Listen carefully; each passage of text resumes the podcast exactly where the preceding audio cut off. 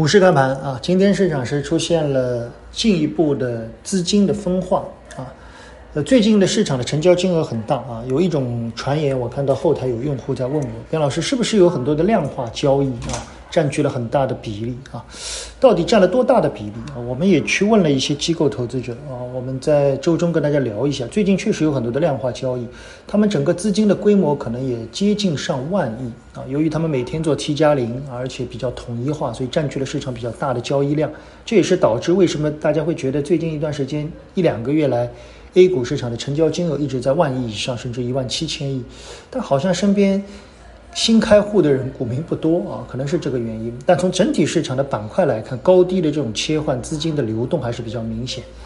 那么我们看到高位的一些松动的一些资金啊，在往低位的流。我们看到一些中字头的股票，一些基建类的、地产产业链的，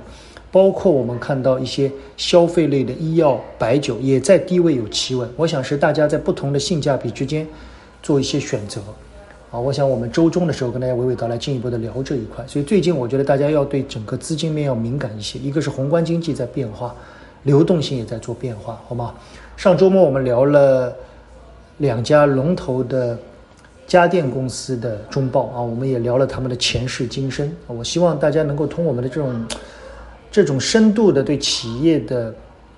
交流以后，能够看出一个价值投资者对行业和企业长期发展的一个跟踪，我觉得这个很重要，就是我们对一个企业的商业模式、经营过程的一些变化，然后再通过财务数据去印证，会有一些帮助，好吧？我们